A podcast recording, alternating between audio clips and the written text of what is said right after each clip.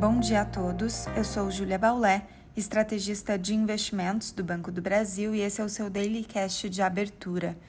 Hoje é quarta-feira, dia 1 de dezembro de 2021, e os mercados internacionais seguem em recuperação, com altas superiores a 1% na Europa e nos Estados Unidos, após as quedas firmes registradas ontem. No mais, os mercados continuam com volatilidade elevada, ainda avaliando os potenciais impactos da nova variante da Covid-19 e acompanhando novas restrições à mobilidade que estão sendo impostas pelos países. Na agenda externa, destaque hoje para o livro Bege nos Estados Unidos e o novo depoimento de Jerome Powell, que deve confirmar no Senado a intenção de acelerar o ritmo do tapering. Ontem, o presidente do Federal Reserve surpreendeu os investidores, admitindo que a tese, por meses reforçada, de inflação temporária está sendo abandonada e que na reunião do FONC deste mês será discutida uma redução mais rápida dos estímulos via tapering.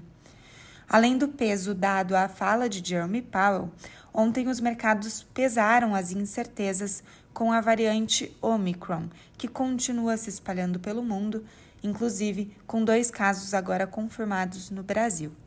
E falando de Brasil, os ativos acompanharam o mau humor do exterior ontem, com o Ibovespa fechando mais um mês de retornos negativos, com queda de 1,53% em novembro, encerrando aos 101.915 pontos. Para hoje, o driver principal do cenário local continua sendo a PEC dos precatórios, que hoje segue para votação no plenário após a aprovação ontem na CCJ. A sessão para votação da PEC começa após a sabatina de indicação do presidente para a vaga aberta no Supremo Tribunal Federal. Outro ponto positivo é a decisão ontem à noite da S&P de reafirmar o rating de Brasil BB- com perspectiva estável, mesmo em meio às incertezas fiscais e flexibilização do teto de gastos. Portanto, o Ibovespa deve abrir em campo positivo, também aproveitando para surfar as recuperações observadas nas bolsas internacionais. O índice ainda pode se beneficiar do forte avanço do petróleo hoje, com alta de cerca de 5%.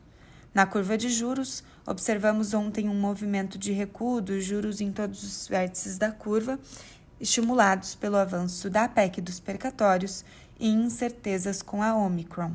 Esse movimento de menor pressão deve influenciar a decisão de juros pelo Banco Central em dezembro, cuja sinalização dada ao mercado é de elevação da Selic em 1,5%. Já no câmbio, a Omicron e a fala mais hawkish de Jerome Powell atuam na valorização do dólar, dado que este último compromete as perspectivas de fluxo de capital para emergentes. O dólar fechou em alta ontem a R$ 5,63. Apesar disso, os mercados em recuperação hoje mantêm as moedas pares do real em valorização ante o dólar nesta manhã. Um bom dia a todos e até a próxima!